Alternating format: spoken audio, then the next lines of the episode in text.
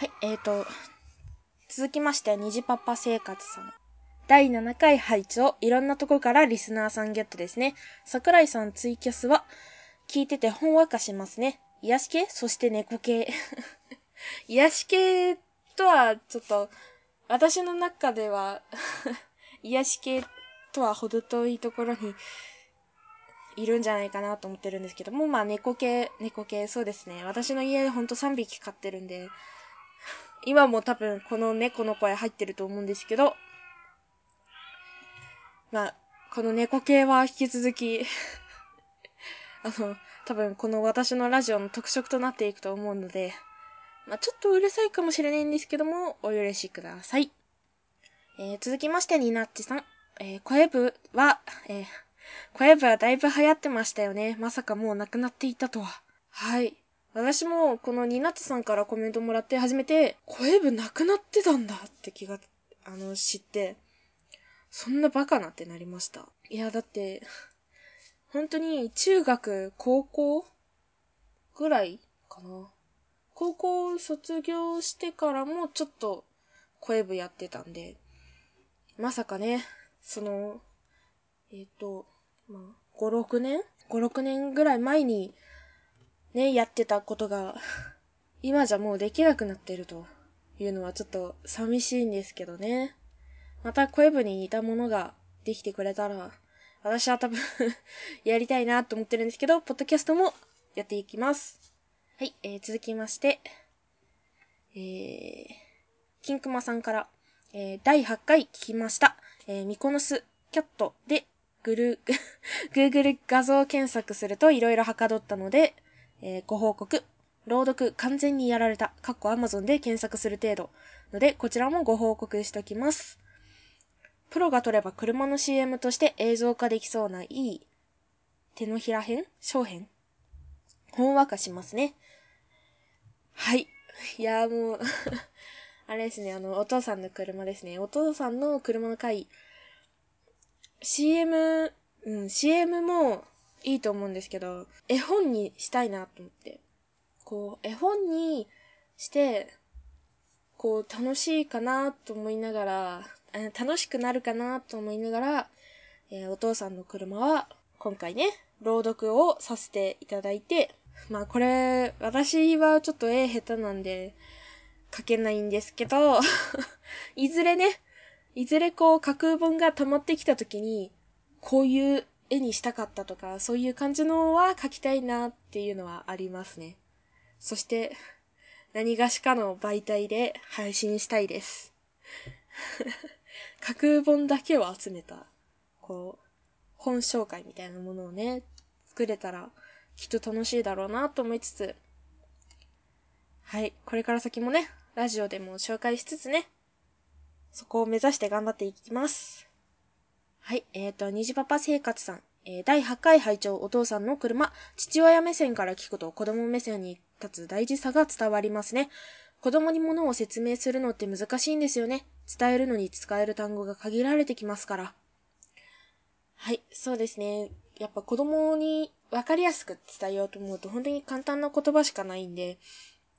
で、簡単な言葉を使おうとすると本当に限られてきちゃうんで、まあ、あの、私のやつは本当に 若干下手っぴなとこが若干どころじゃなくあったと思うんですけど、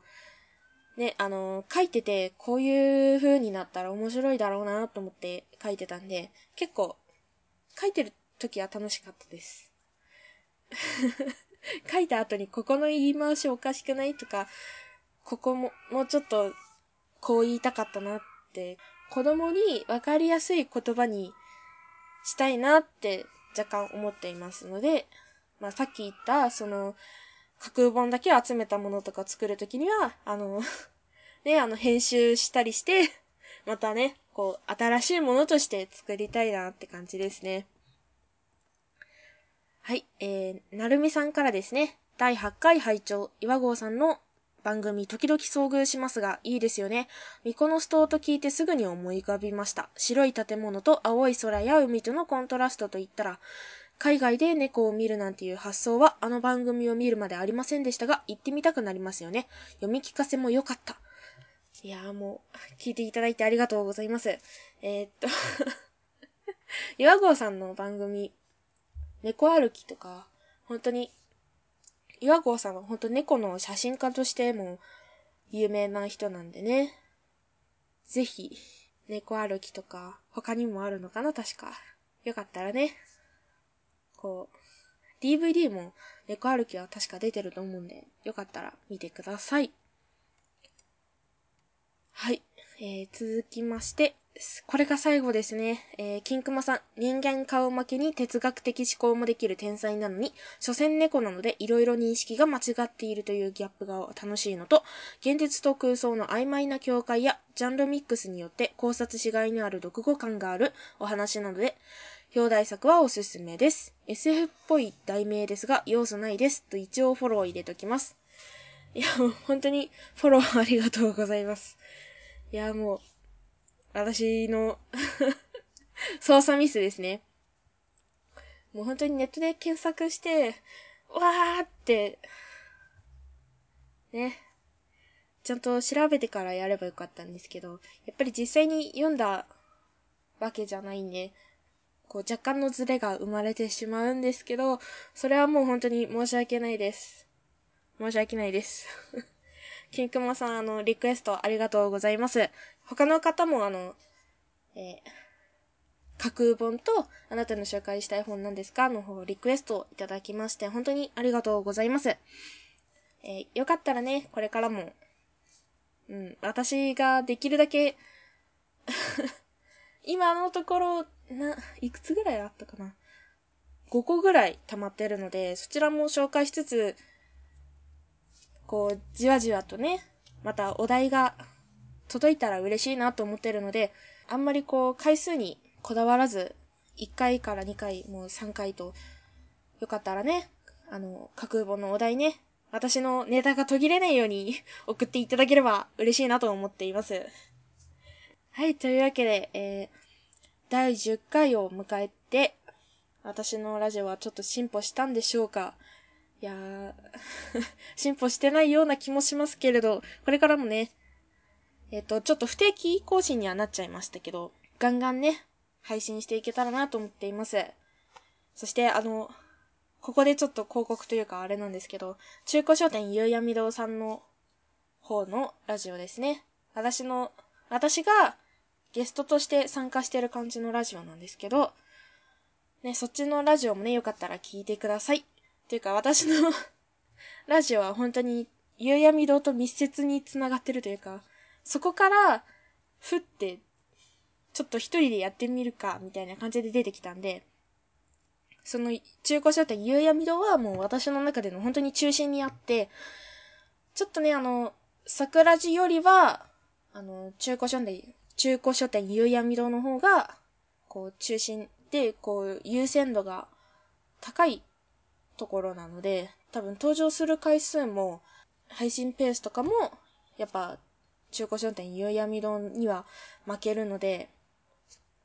で、まあ、ガンガン参加しているっていうのもあるんですけど、桜地よりは優先度が高い番組なので、よかったらね、桜地も合わせて、中古書店ゆうやみ堂も合わせてよかったら聞いてください。はい。というわけで、えー、第10回まで、10回？あ、第9回までコメント、本当にありがとうございます。よかったらコメントをまたしてください。えっ、ー、と、今回はちょっと、最初から第9回までとかなりの期間が空いてしまったんですけども、これからはちょこちょことね、自分の番組でちょっと端っこの方に、最後の方にコメント返しとして付けられたらなってちょっと考えていますので、コメントどしどし送ってください。では、桜地開店準備中でした。次回もよろしくね。バイバイ。